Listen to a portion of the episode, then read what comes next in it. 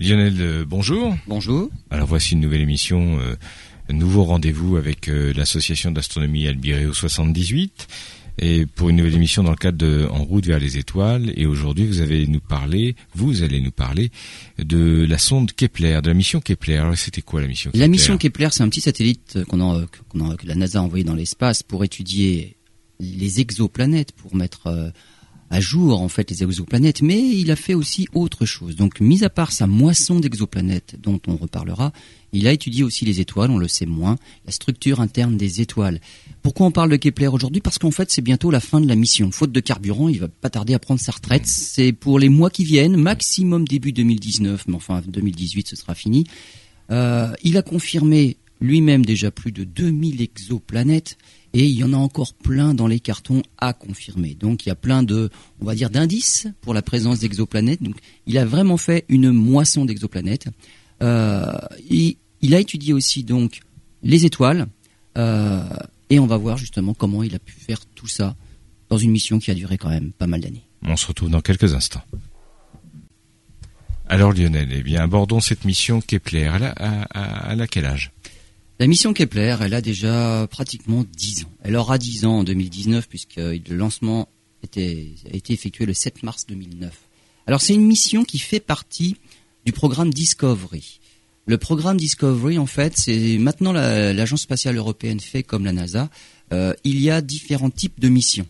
Euh, la mission Discovery, c'est une mission à faible coût, 500 millions de dollars. Donc c'est les petites missions. Euh, objectif très étroit euh, et un développement très court. Donc c'est vraiment les missions qu'on peut mettre au point rapidement avec un, on va dire, un petit budget. L'Agence spatiale européenne a ce genre de missions-là qu'on appelle des missions de classe M. Les missions de classe M, pareil, c'est 500 millions d'euros. Objectif super précis. Et on peut en lancer comme ça une toutes les quatre, tous les quatre ans. Et à part ça, on a des missions de classe L. Alors là, c'est la classe supérieure qui coûte le double on peut aller jusqu'à un milliard d'euros. Et là, c'est tous les huit ans, par contre, parce que là, le budget est nettement plus, oui, bien sûr. plus élevé. Et puis, c'est des missions plus conséquentes. Il y a beaucoup plus d'instruments, l'objectif est plus large. Donc, voilà. Donc là, c'est un objectif, euh, on va dire moyen, petite euh, petite mission, 500 millions de dollars seulement. Euh, il a été lancé donc en 2009, le 7 mars, et l'objectif, la fin de mission, est prévu pour 2019. Si toutefois il lui reste assez de carburant, il est probable que ça dépasse pas en fait la fin de l'année 2018. Et à bord, il a un télescope de 95 cm. Donc c'est pas un télescope si grand que ça, mais dès qu'on est en dehors de l'atmosphère terrestre, finalement les images sont parfaites. Il n'y a pas de turbulence atmosphérique. On va commencer par parler de l'astrométrie. L'astrométrie et même l'astérosismologie. C'est quoi ça Des barbarismes L'astrométrie, c'est la position des étoiles, donc il faut pointer très précisément. Et l'astérosismologie, en fait, c'est la sismologie stellaire on fait de la sismologie, l'étude de, séisme sur Terre. Oui. Eh bien, on fait pareil pour les étoiles. Alors pourquoi on fait ça? Euh, Il y a des tremblements. Les étoiles sont euh, soumises à des secousses, à des tremblements, en fait. Euh, pourquoi? Parce que la chaleur interne d'une étoile, qui est produite simplement au cœur, les couches externes des étoiles sont inertes. C'est de l'hydrogène, on va dire entre guillemets, qui ne sert à rien. Ça, ça forme une étoile, mais ça ne participe pas à la, radiation, l'émission de, radiation de l'étoile. Donc tout se passe au cœur, là où la température est suffisamment élevée. Et puisque la chaleur vient du centre, il faut bien que la chaleur s'évacue. Et eh ben c'est exactement comme dans une casserole quand on fait bouillir de l'eau, la chaleur vient du fond et la chaleur monte vers la surface simplement par des gros remous. Donc la façon de propager de la chaleur par les remous, c'est une façon de propager de la chaleur. On appelle ça de la convection.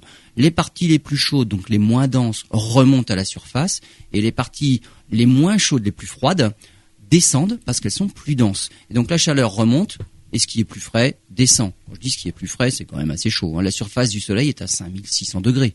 Donc c'est chaud pour nous, dans l'absolu, c'est froid par rapport au centre. C'est 15 millions de degrés au centre du mm. Soleil.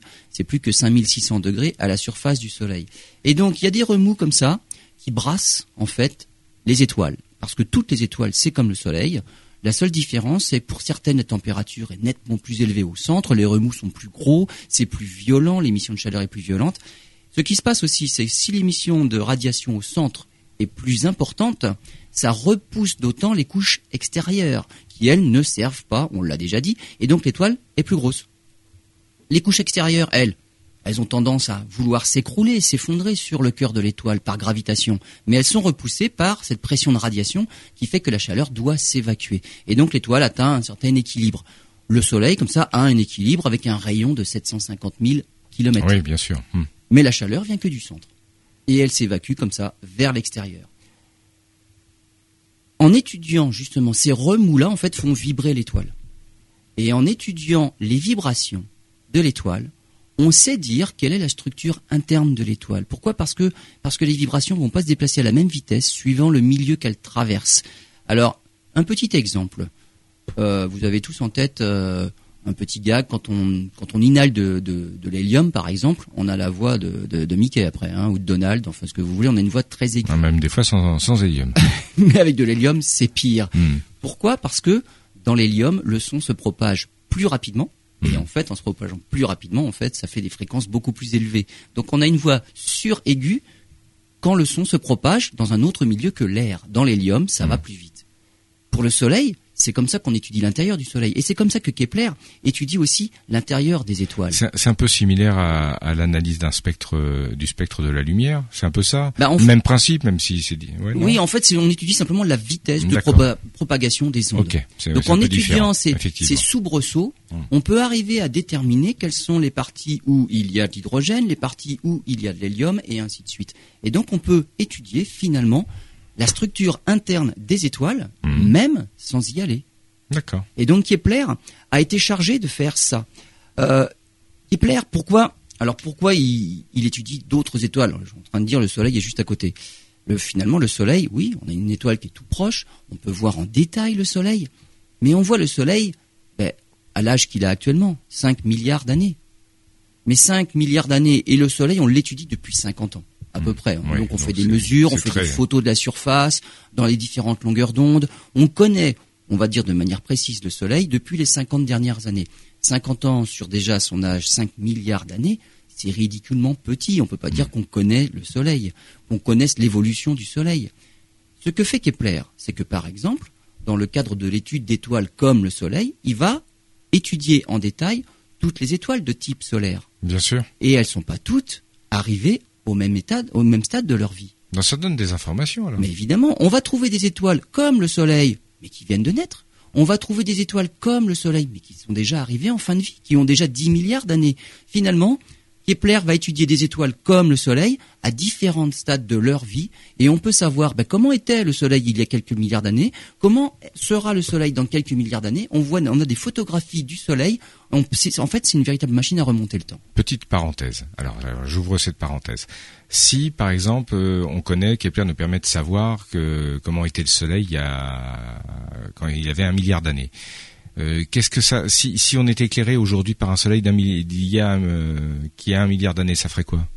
Eh ben, ça change, parce que dans le premier milliard d'années, en fait, le soleil, il faut qu'il s'allume. Oui. Et les tout premiers stades de la formation d'une étoile sont des stades qui sont assez, euh, on va dire, variable, en fait, il y a des soubresauts. C'est comme quand on veut démarrer une voiture, il y a le démarreur, et là, il y a des soubresauts. Après, on atteint un stade d'équilibre où tout fonctionne bien.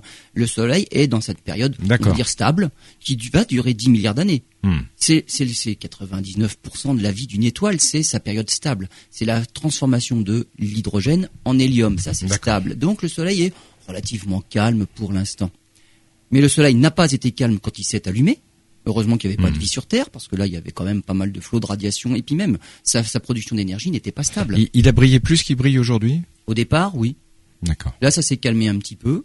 Euh, il y aura des phases d'instabilité à nouveau lorsqu'il arrivera, on va dire, dans la fin de la transformation de l'hydrogène en hélium. Là, il y aura une nouvelle phase d'instabilité. Comme avec une voiture quand on va tomber en panne d'essence. C'est ça, il y a d'autres soubresauts. Voilà, c'est ça. Mais la voiture, en fait, elle s'arrête quand elle arrive en fin de réservoir. pas le soleil. Le soleil va passer dans une deuxième phase, lui. Donc, hmm. on va dire, il va, il va changer. C'est plutôt comme une fusée à plusieurs étages. Quand le premier étage est terminé, on s'en débarrasse, on passe, on allume un deuxième moteur et c'est reparti pour autre chose. Le soleil, ça va être ça. Et toutes les étoiles, c'est ça. Donc, Kepler, il étudie des étoiles type solaire, il en voit plein, et on peut voir le Soleil à différents moments de sa vie. Et il étudie d'autres étoiles de la même manière, donc des étoiles plus massives qu'on n'a pas à notre disposition si proches que ça de, de, de chez sûr, nous. et donc des étoiles plus massives, comment elles font pour évoluer? Et donc c'est vraiment euh, une, une, machine à remonter, à voyager dans le temps pour tous les types d'étoiles, et on peut étudier la vie de tous les types d'étoiles depuis leur naissance, leur allumage, jusqu'à la, jusqu'à la fin de leur vie.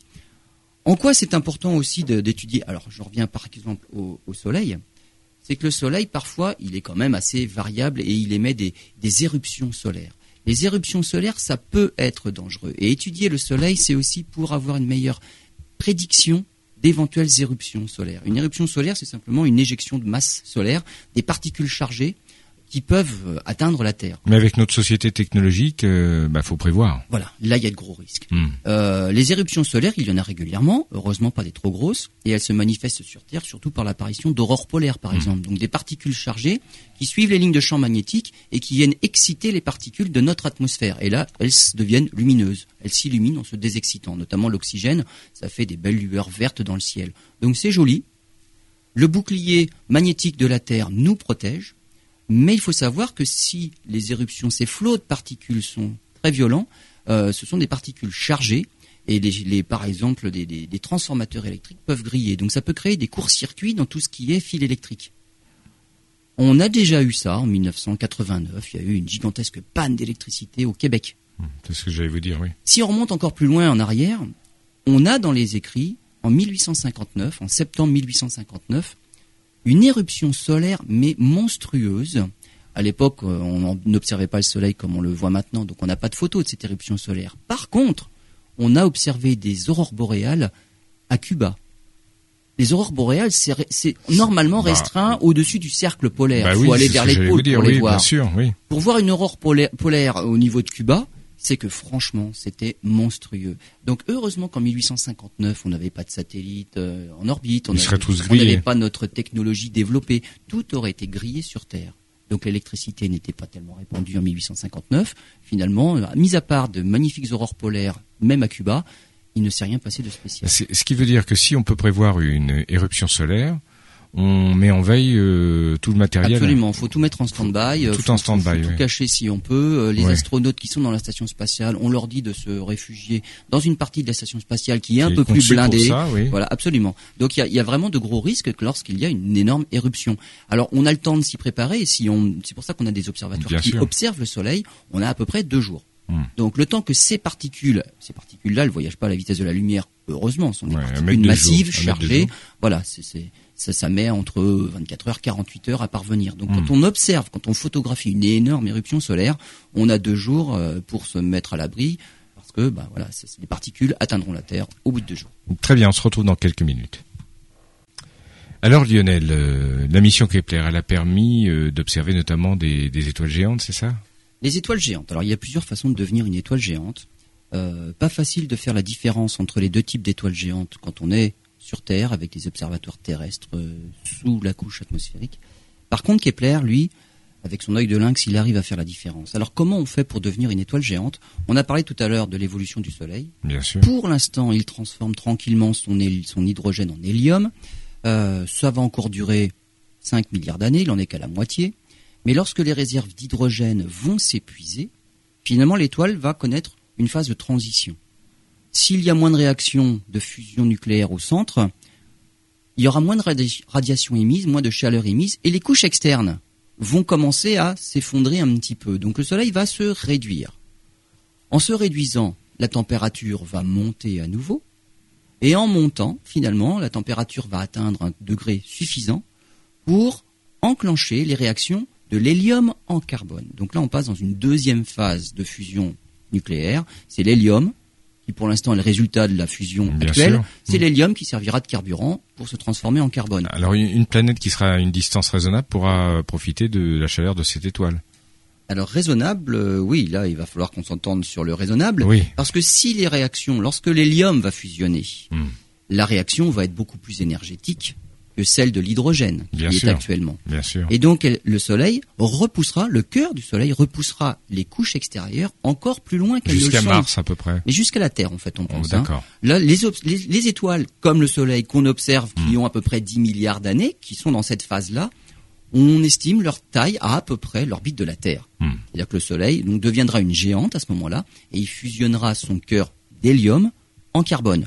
Et les couches extérieures d'hydrogène, celles-là, ne serviront toujours à rien. du tout. Voilà. Comme l'étoile sera, on va dire, beaucoup plus large. Euh, la densité sera encore plus faible dans les couches externes. La surface de cette étoile-là sera aura une température encore plus faible qu'elle ne l'est aujourd'hui. Aujourd'hui, ça rayonne plutôt dans le jaune, on va dire mmh, jaune-orange. Et au milieu, c'est 15 millions de degrés. Quand au milieu, ce sera plutôt 50 ou 100 millions de degrés.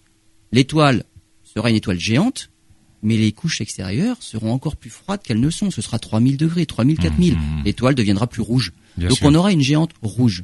Ça, c'est le devenir d'une étoile de type Soleil, où on devient une géante parce qu'au centre, on fusionne de l'hélium en carbone. Une autre façon de devenir géante, c'est chez les étoiles qui sont déjà beaucoup plus massives que le Soleil. Elles ont fini elles aussi de transformer leur hydrogène en hélium. Alors ça va beaucoup plus vite que ne fait le Soleil. Le Soleil prend 10 milliards d'années rien que pour cette étape-là. Pour les très massives, en 1 million d'années, c'est fini. Donc ça va beaucoup plus vite. Elles sont plus efficaces. Et elles sont tellement chaudes au centre qu'en fait, lorsque elles enclenchent cette deuxième phase de transformation de l'hélium en carbone au centre, dans une couche externe à ce noyau-là, elles sont même capables de commencer à nouveau à transformer de l'hydrogène en hélium. Donc dans une coquille autour de ce supernoyau très chaud, il y a comme ce que fait le Soleil actuellement. Ah, c'est fou. Donc une deuxième réaction nucléaire qui s'effectue, mais alors là sur une couche plus externe au noyau. D'accord. Donc une toute petite coquille, et là c'est un deuxième type de géante. Kepler est capable justement de, déterminer et de faire la différence entre ces deux types de géantes. Une géante type Soleil qui est déjà dans sa deuxième phase, hmm. ou une géante type étoile massive qui est toujours, on va dire, dans sa première phase, mais c'est à l'extérieur que l'hydrogène fusionne et non plus au centre. Hmm. Donc Kepler est capable de faire ça. Ça permet justement bah, d'étudier des étoiles de différents types. Kepler, il a aussi étudié les supernovas. Alors les supernovas, on en parle. Hein. Donc les supernovas, c'est la fin de vie des étoiles massives.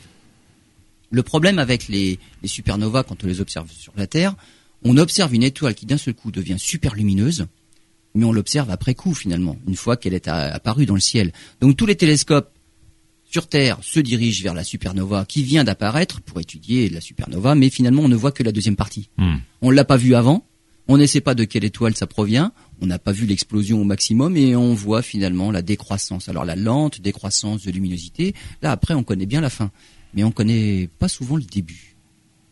Et en plus, autre problème, c'est que les supernovas, ben, elles arrivent dans d'autres galaxies. Donc ce sont des étoiles qui sont très éloignées. Et évidemment, avec un télescope sur Terre, savoir de quelle étoile, quelle étoile a explosé en supernova dans une galaxie à des millions d'années-lumière, c'est pas possible. Kepler, lui, est capable de le faire.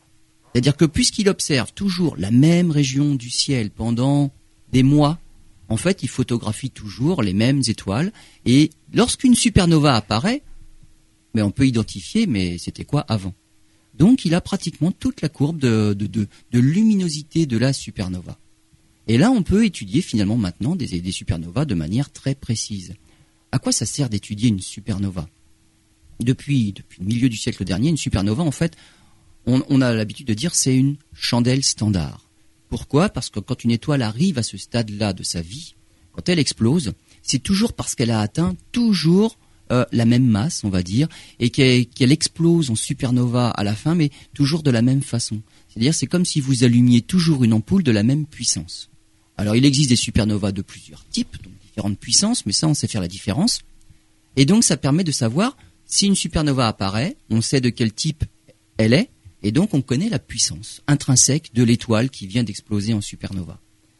Si on en mesure la luminosité qu'on en reçoit sur Terre et qu'on connaît sa puissance intrinsèque, eh ben on peut déterminer facilement sa distance à la Terre. C'est en cela qu'on appelle ça une chandelle standard. C'est une balise quoi, un phare. C'est une balise, voilà. et ça fait partie des différents échelons pour mesurer des distances dans dans l'univers. Hmm. Parce qu'en plus ces supernovas-là sont tellement lumineuses qu'on les voit, comme je l'ai dit, dans des galaxies qui peuvent se trouver très loin dans l'univers. Si on les voit dans des galaxies très loin et on peut mesurer leur distance, ben on connaît la distance des galaxies. Qu'est-ce que ça a permis de faire comme découverte Par exemple, à la fin des années 90, eh ben, ça permet de savoir c'est quelle est l'expansion de l'univers depuis que l'on sait. Que... Ça a confirmé la théorie. Alors non seulement ça a confirmé la théorie de l'expansion de l'univers, plus on voit une supernova lointaine dans une hmm. galaxie lointaine, plus on se rend compte qu'elle s'éloigne de nous à une vitesse d'autant plus élevée. Ça c'est la première chose. Mais on se rend compte que cette vitesse d'éloignement est en train d'accélérer. Hmm. Donc ça c'est nouveau. Les supernovas les plus lointaines, finalement, elles vont plus vite que ce que disait la prédiction. Donc c'est pas une, une vitesse d'expansion linéaire, on va dire, où l'univers, comme un ballon de baudruche qu'on gonflerait, finalement, eh ben l'univers, on n'est pas en train de le gonfler à vitesse constante et la, la vitesse d'expansion est constante. Non, il y a une accélération dans la vitesse de l'expansion. On gonfle de plus en plus vite, finalement. Et ça, on ne se l'explique pas. Parce que en physique, quand il y a une variation de vitesse de quelque chose, ça veut dire qu'il y a une accélération. Oui. Et toutes les accélérations en physique sont dues à la présence de force. C'est ce que C'est une dire. force Donc cette force, on la connaît pas, on sait pas ce que c'est. cette force-là, ben, on n'imagine pas, mais qu'est-ce que c'est cette force qui fait que l'univers, il grandit de plus en plus vite? Y a quelque c'est- chose qui, qui le tire vers l'extérieur. C'est fou parce Et que ce c'est- ballon accélère. le jour où on l'aura identifié et connu, ça va changer les lois de la physique, ça. Ben, en tout cas, il faut en tenir compte. Oui, oui, bien sûr. Non, non, mais dans les lois de la physique, on tient compte de, cette, de ce phénomène-là puisqu'on l'observe. Oui. Donc, par contre, on ne l'explique pas. Hum, C'est la nature qu'on ne connaît pas. L'observation, on l'a, on en tient compte parce que ben, on l'observe, il faut bien quand même en tenir compte, sinon on fait que des calculs faux. Hum, Donc on l'a dans les équations, mais la nature, on l'ignore. D'accord. Donc maintenant, il va falloir. C'est souvent comme ça que ça se passe en- dans la science. On fait des observations, on fait des, on va dire des, des, des équations, des formules qui collent aux observations, et puis après, on essaye de déterminer la nature de ce qu'on voit. Bien sûr. Et ça permet de faire progresser la science. Il y a beaucoup de choses après, on comprend, on explique la nature du phénomène et finalement les équations, elles s'affinent un petit peu parce qu'on a compris le phénomène. Là, on en est toujours dans la phase observation où on comprend pas pourquoi c'est comme ça, mais en tout cas, euh, on l'utilise. Donc, euh, on en tient compte. On fait pas comme si ça n'existait pas. D'accord. Les supernovas, ça sert à ça. Donc, le fait de comprendre précisément la formation et l'évolution d'une supernova, c'est important pour justement essayer de bah, comprendre cette expansion de l'univers, entre autres. Et Kepler, comme il peut suivre les supernovas, leur apparition, leur décroissance, il a même découvert un nouveau type de supernova. On appelle ça des FELT. Alors FELT, c'est un acronyme anglais. Le, le F, c'est pour fast. Alors Ouais. la traduction de FELT en français, ce serait un phénomène lumineux transitoire rapide. Bah, je préfère l'acronyme. hein. FELT. Voilà. Voilà. Euh, et donc en fait c'est c'est un phénomène qui ne durerait que quelques jours. Hmm. Une supernova, on peut la voir pendant des années. Parce que ça décroît très lentement après. Pourquoi? Parce que les- suite à l'explosion, les couches externes de l'étoile ont été expulsées dans l'espace. Il reste un noyau de l'étoile, hein. donc un petit noyau très dense, compact, qui est une étoile à neutrons Hmm. dans la plupart des cas. Si c'est même plus dense que ça, même la lumière peut pas s'en échapper. Donc une, une étoile à neutrons hyper dense, on appelle ça un trou noir, parce que même la lumière peut pas s'en échapper. Mais techniquement, c'est une étoile à neutrons. Après, nos lois de la physique, là, on les a même pas pour expliquer ce qui se passe à l'intérieur. Hum, Je comprends. Et donc, la supernova va, dans les derniers, derniers moments de sa vie, va expulser violemment les couches externes. Et ces couches externes vont être éclairées par ce qui reste de l'étoile. Il y a toujours un rayonnement énergétique qui va exciter tous les atomes des couches externes. Et c'est ça qu'on voit, ce phénomène lumineux-là. Le temps qui s'étende dans l'espace, ça va quand même durer un moment. Et les supernovas, on peut les voir pendant des mois, certaines même pendant des années restent visibles à l'œil nu.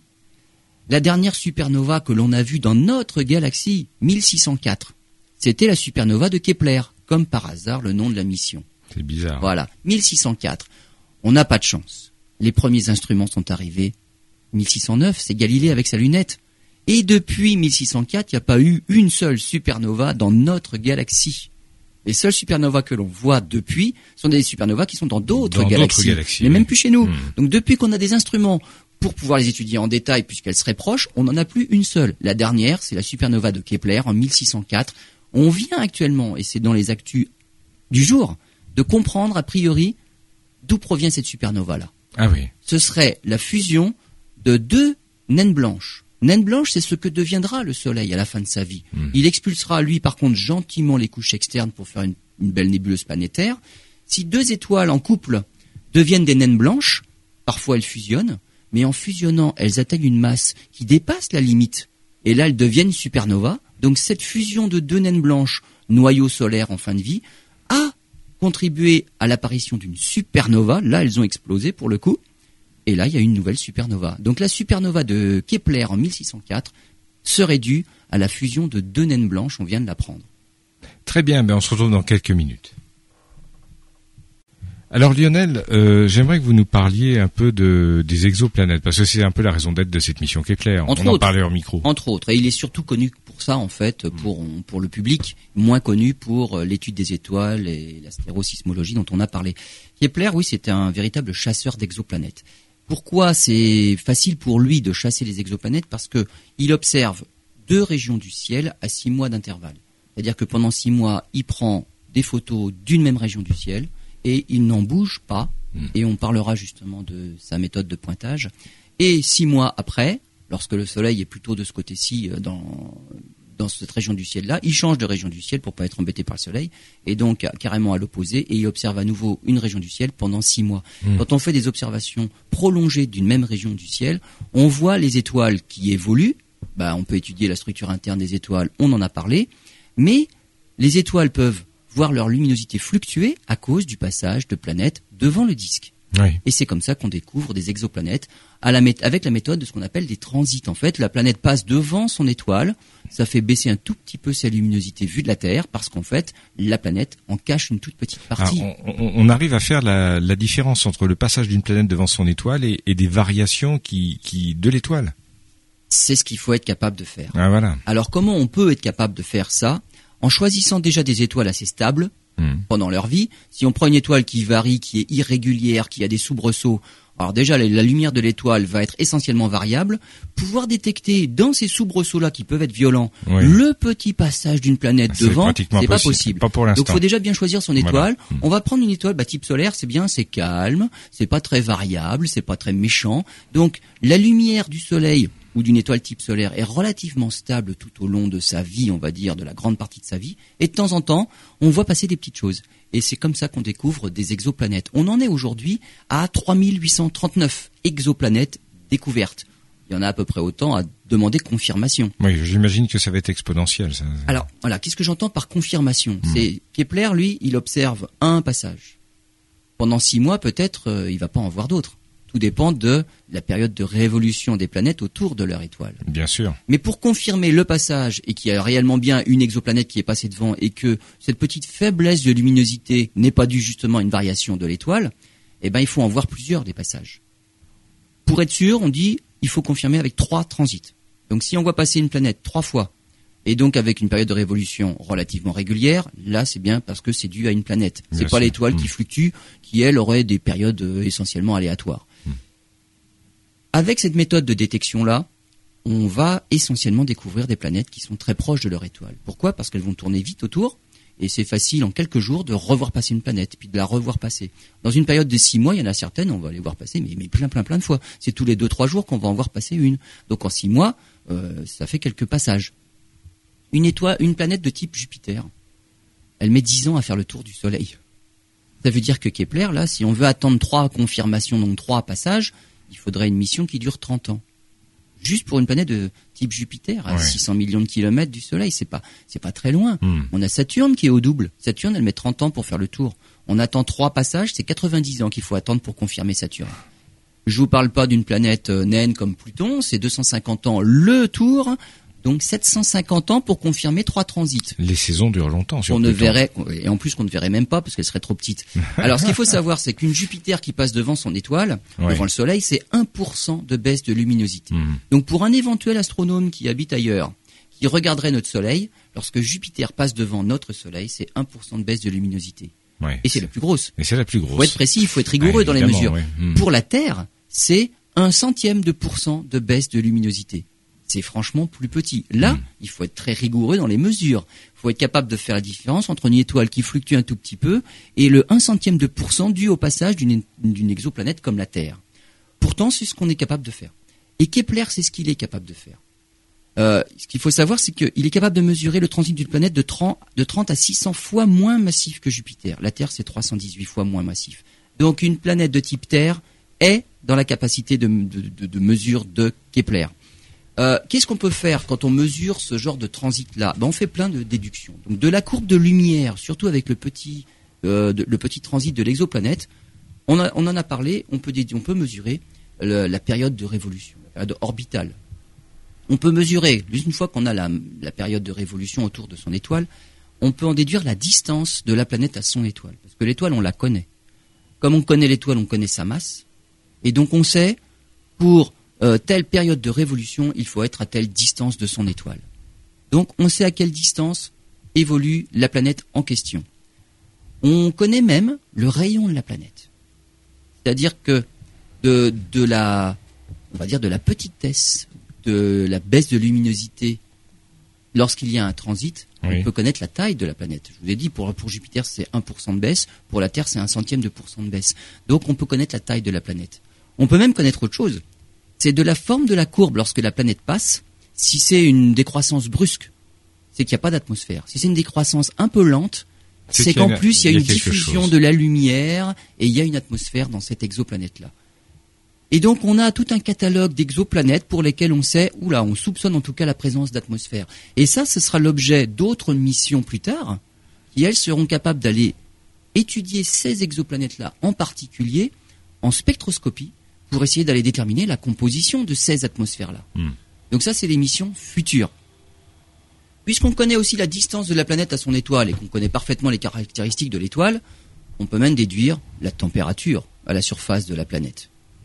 Alors, température, on va dire théorique. Parce que c'est pas la même chose si, si la planète a une atmosphère, si la planète a une atmosphère très dense ou pas. Hmm. Sur Terre, si on n'avait pas d'atmosphère, on serait plutôt à moins 15, moins 30 degrés. Avec une atmosphère, on a un petit effet de serre qui fait qu'on est au-dessus de 0 degré en température moyenne.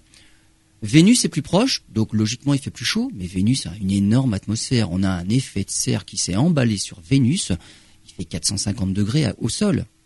Mars est plus loin, donc logiquement elle est un peu plus froide, mais en plus elle a presque pas d'atmosphère, il n'y a pas d'effet de serre.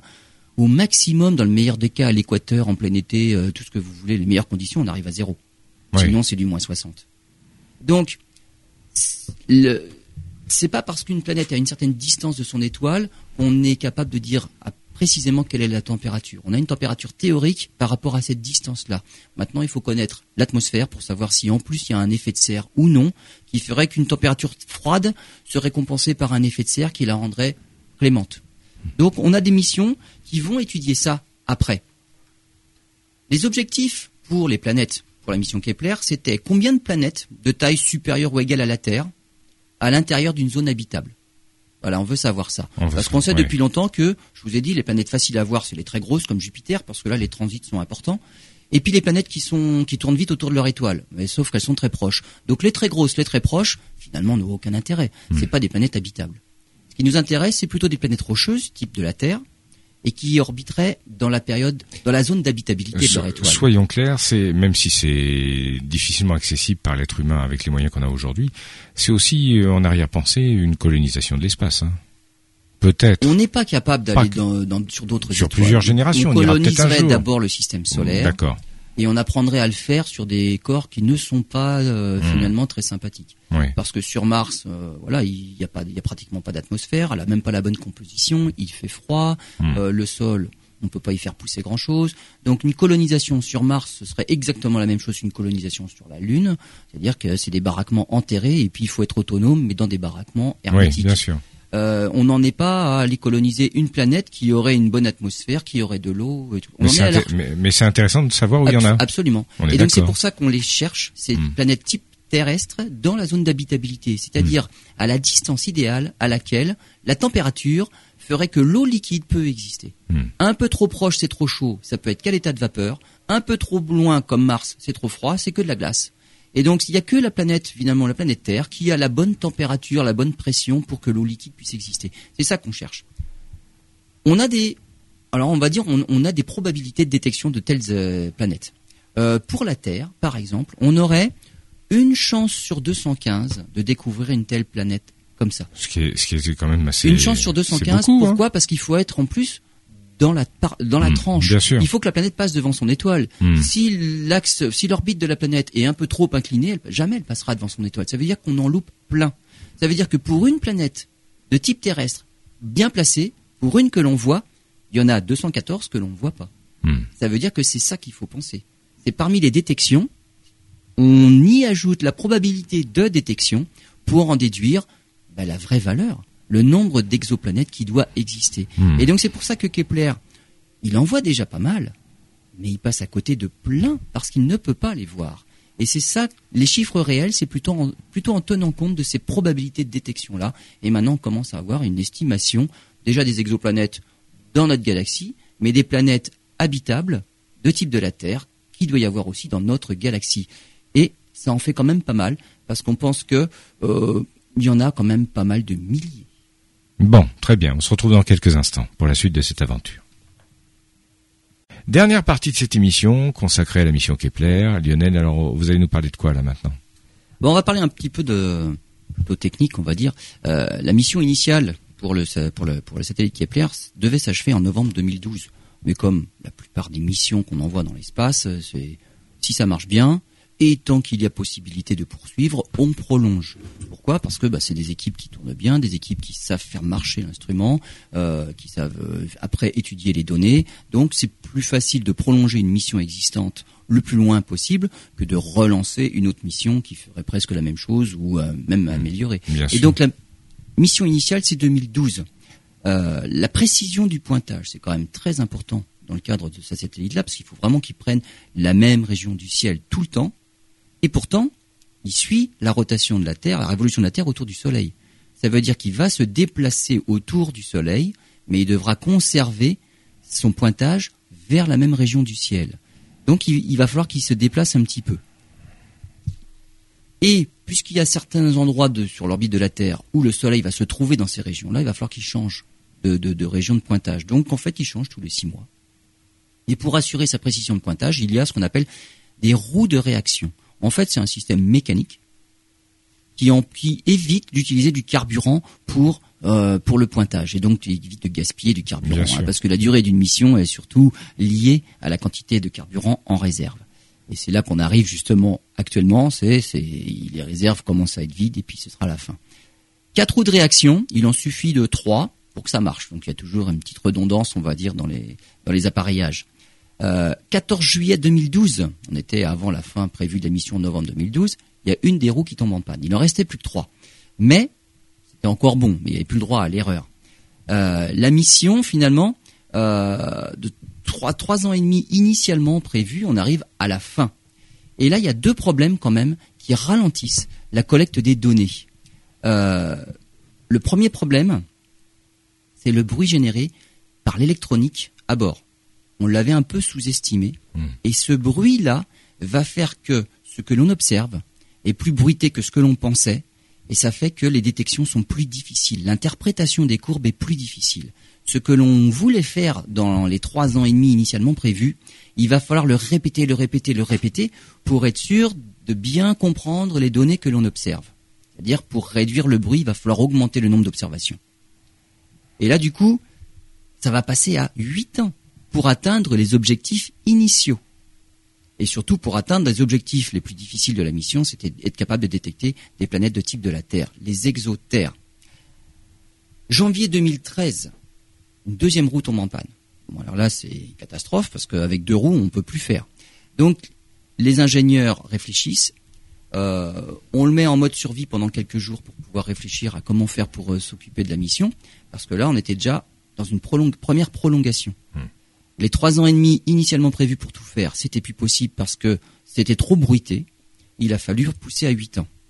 Mais là, début 2013, donc début de la de la deuxième de la première prolongation, deuxième roue qui tombe en panne. Donc on arrive à se servir de simplement deux roues plus euh, un pointage avec les propulseurs. Donc là, on va commencer à gaspiller un petit peu de carburant, on va dire, mais on est déjà dans une prolongation de la mission. Hmm. Et ça marche. On arrive à prolonger la mission et on va atteindre justement les, huit ans prévus. Ça marche bien.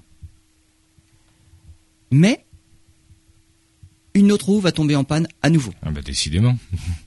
Alors là, ça marche plus du tout. Les ingénieurs euh, vont réfléchir et vont trouver une solution à laquelle ils n'avaient jamais pensé jusque-là. Pointer le télescope en regardant d'où viennent les particules du vent solaire. Mmh. C'est-à-dire que les particules du vent solaire viennent du Soleil. Si on arrive à orienter en fonction de la pression de radiation du Soleil, alors on sait où on regarde. Et on va se servir de ça. La pression de radiation du Soleil. Et en fait, on va à nouveau faire une nouvelle prolongation. Alors ça, c'est pour savoir où on, où on vise. Maintenant, pour pouvoir viser, c'est évidemment les propulseurs. Donc on n'a plus assez de roues pour faire ce qu'on voulait faire ce qu'on faisait dès le début, on se sert de la pression du vent solaire hmm. pour savoir où pointe le télescope. Donc ça, c'est quand même faramineux. C'est vraiment super. Ah fallait y penser. Et donc, on va prolonger à nouveau.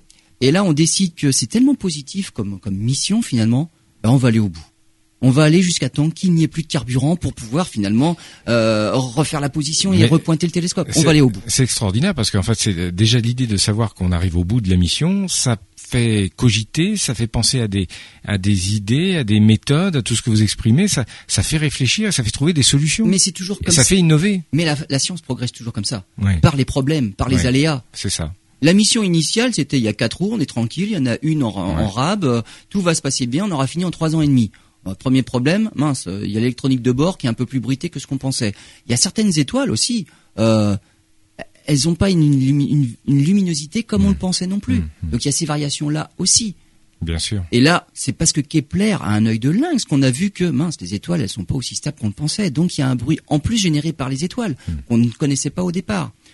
Quand tout tombe en panne, les, uns, les choses les unes après les autres, il faut réfléchir à comment faire. Donc des choses auxquelles on n'avait pas pensé du tout au départ, eh ben c'est ça l'ingéniosité eh ben, des chercheurs. Et c'est ça la science. Et donc on a découvert de nouvelles choses. Donc c'est toujours à cause d'aléas qu'on fait des découvertes en science. Et ça permet après de penser à des idées pour d'autres d'autres missions par la suite. On a de, de nouvelles idées. Alors qu'est-ce qu'on a trouvé jusqu'à maintenant finalement depuis qu'on a fait des prolongations et qu'on va aller jusqu'à la bout, au bout de la vie de, de- de Kepler On a découvert quand même que beaucoup de planètes avaient une masse située entre celle de la Terre et celle de Neptune. Alors on les appelle soit les super-Terres, soit les mini-Neptunes. Hmm. Mais il y a une différence fondamentale entre les deux. Les super-Terres sont des planètes rocheuses, les mini-Neptunes sont des planètes plutôt gazeuses, glacées, un cœur glacé et plutôt gazeuse. Hmm. On n'a pas ça dans notre système solaire. Donc. euh, Et c'est pourtant ça la majorité des planètes qu'on découvre. Oui. Et ce qu'on découvre aussi, c'est surtout des planètes qui sont, on va dire, très proches de leur étoile, mais ça, c'est simplement parce qu'il faut qu'on ouvre beaucoup de pas de transits pour confirmer. Hmm. Donc des transits, on va dire euh, individuels, on en a dans les cartons. Pour attendre confirmation, si c'est Saturne, il va falloir attendre 90 ans. Donc, euh, enfin, 60. Parce que Hmm. La première observation, deuxième passage, c'est 60 ans, c'est 30 ans après, troisième passage, c'est 60 ans après. Donc, pour les Saturnes, on attendra encore un petit peu.